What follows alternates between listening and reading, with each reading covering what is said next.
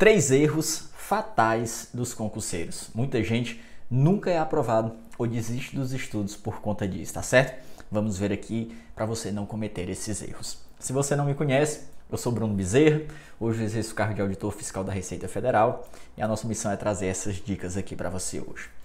Terceiro erro, e esse é um erro que muita gente acha que sabe estudar e comete, tá? Que são as revisões no início dos estudos. Olha só, nós sabemos, nós temos consciência de que as revisões são fundamentais. Se nós não revisarmos o que é estudado, cai no esquecimento. Você vai se deparar com a questão no dia da prova, sabe que já estudou aquele assunto, mas está vago na sua mente, lá no fundo, você não lembra dos detalhes para marcar a questão. Então, é fato que nós precisamos revisar. Isso é indiscutível. Só que quando você está no início dos estudos, quando a maioria das matérias ainda é novidade para você, os estudos são muito lentos. Porque a sua principal missão neste início não é sair decorando detalhes, é você compreender a matéria que está sendo estudada. Porque veja bem, se você passar 5 horas estudando o mesmo assunto no início dos estudos, hoje eu vou aprender tudo de licitação, eu só passo para o próximo assunto quando eu decorar tudo isso. Não vai adiantar, porque você vai esquecer. A memorização não vem com a intensidade, a memorização vem com a repetição. E tem uma coisa, tem muitos assuntos decorebas que, por mais que você reveja você vai precisar revisar aqueles tópicos faltando dois, três dias para a prova, porque eles são esquecidos muito facilmente. Então veja só, nós sabemos que é importante revisar, só que muita gente quer ficar memorizando tudo desde o início. Então imagina o peso de você sustentar quando no seu plano de estudos tiver 5, 6 matérias, todo aquele conhecimento já estudado. O que é que vai acontecer? Vai chegar um momento em que você não tem tempo para incluir novas matérias no ciclo, porque o seu tempo vai dar só para revisar. Então eu quero que você entenda que concurseiros iniciantes, eles revisam? Sim, mas não com intenção de memorizar. A revisão é no intuito de ir fazendo você saber evoluir nos estudos, fazendo você compreender aquilo que está sendo estudado para frente, porque às vezes você precisa de um detalhe da aula 2 para entender o que está na aula 8, aí não tem problema, se for preciso você faz uma revisão extra sobre aquilo mas não queira memorizar todos os detalhes desde o início dos estudos, senão quando você chegar a um certo ponto vai travar, o seu tempo só vai dar para revisar. E nem queira também sair aprofundando o conhecimento, porque às vezes detalhes da aula 0, da aula 1, um, você só vai compreender melhor quando você passa uma vez completa pela matéria. Quando você está passando uma segunda vez, revisando, o que, é que acontece? Opa! Agora eu consegui entender aquele detalhe que eu não tinha percebido. Por quê? Porque você já sabe algo lá do final da matéria que agora fez você compreender algo das aulas iniciais.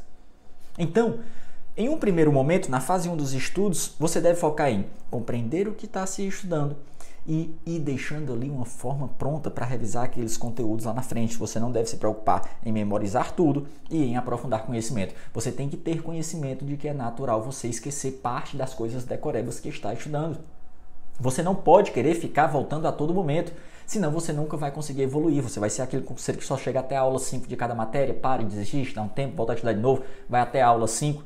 Então, saiba que os seus estudos têm que avançar, você tem que dar fluidez. No início não é momento de memorizar.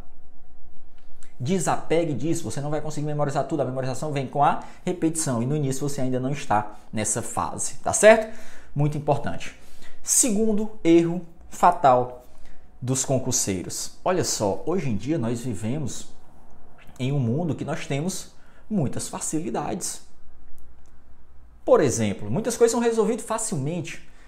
Se você quer comer algo, você entra no iFood em 30, 40 minutos a comida está na sua casa.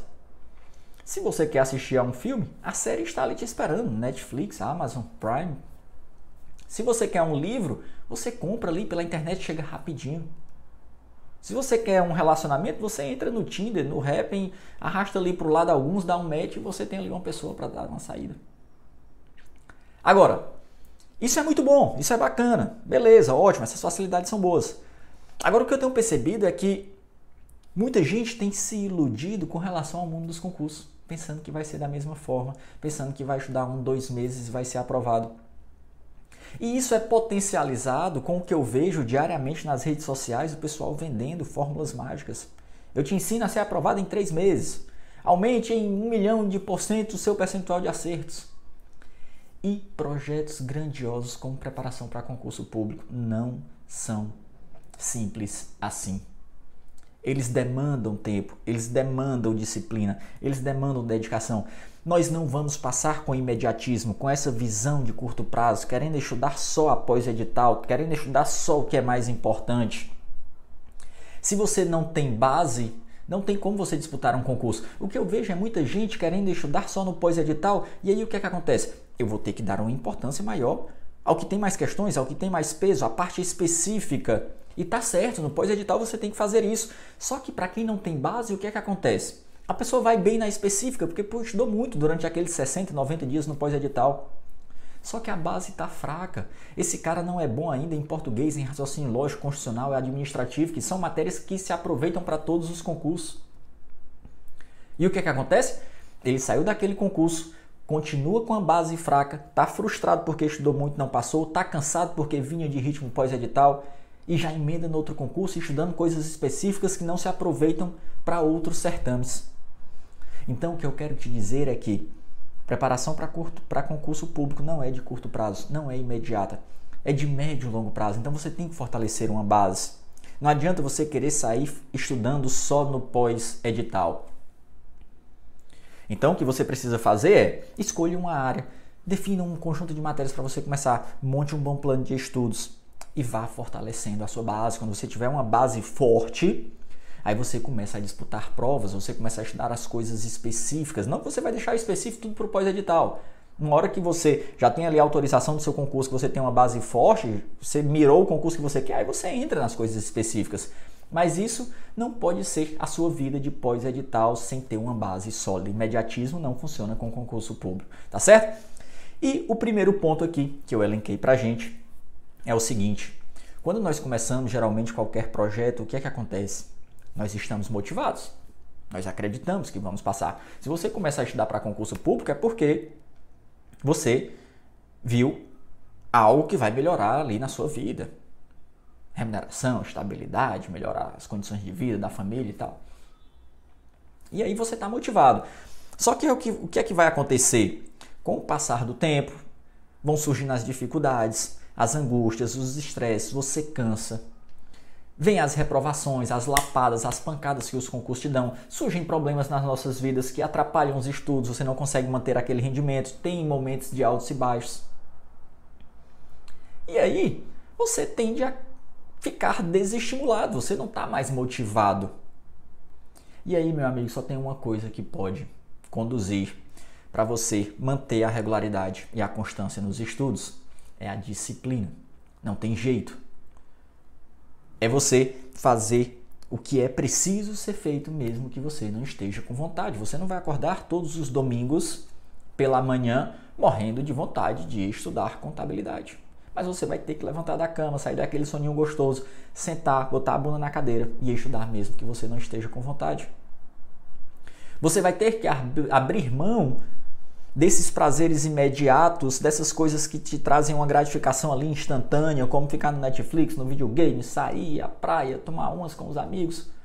Não 100%, você vai ter que ter o seu momento de lazer, mas na maioria das vezes você vai ter que abdicar disso para poder se dedicar aos estudos. Então, o que vai te conduzir nessa caminhada é a disciplina. Não espere por motivação. Essa é a nossa dica número um.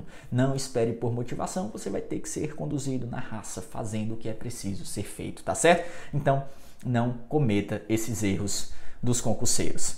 Espero que tenham gostado. Deixe aí a sua curtida, deixe o seu like e segue aí nos canais Prof. Bruno Bezerra, que nós estamos juntos nessa jornada. Um forte abraço e até a próxima. Valeu!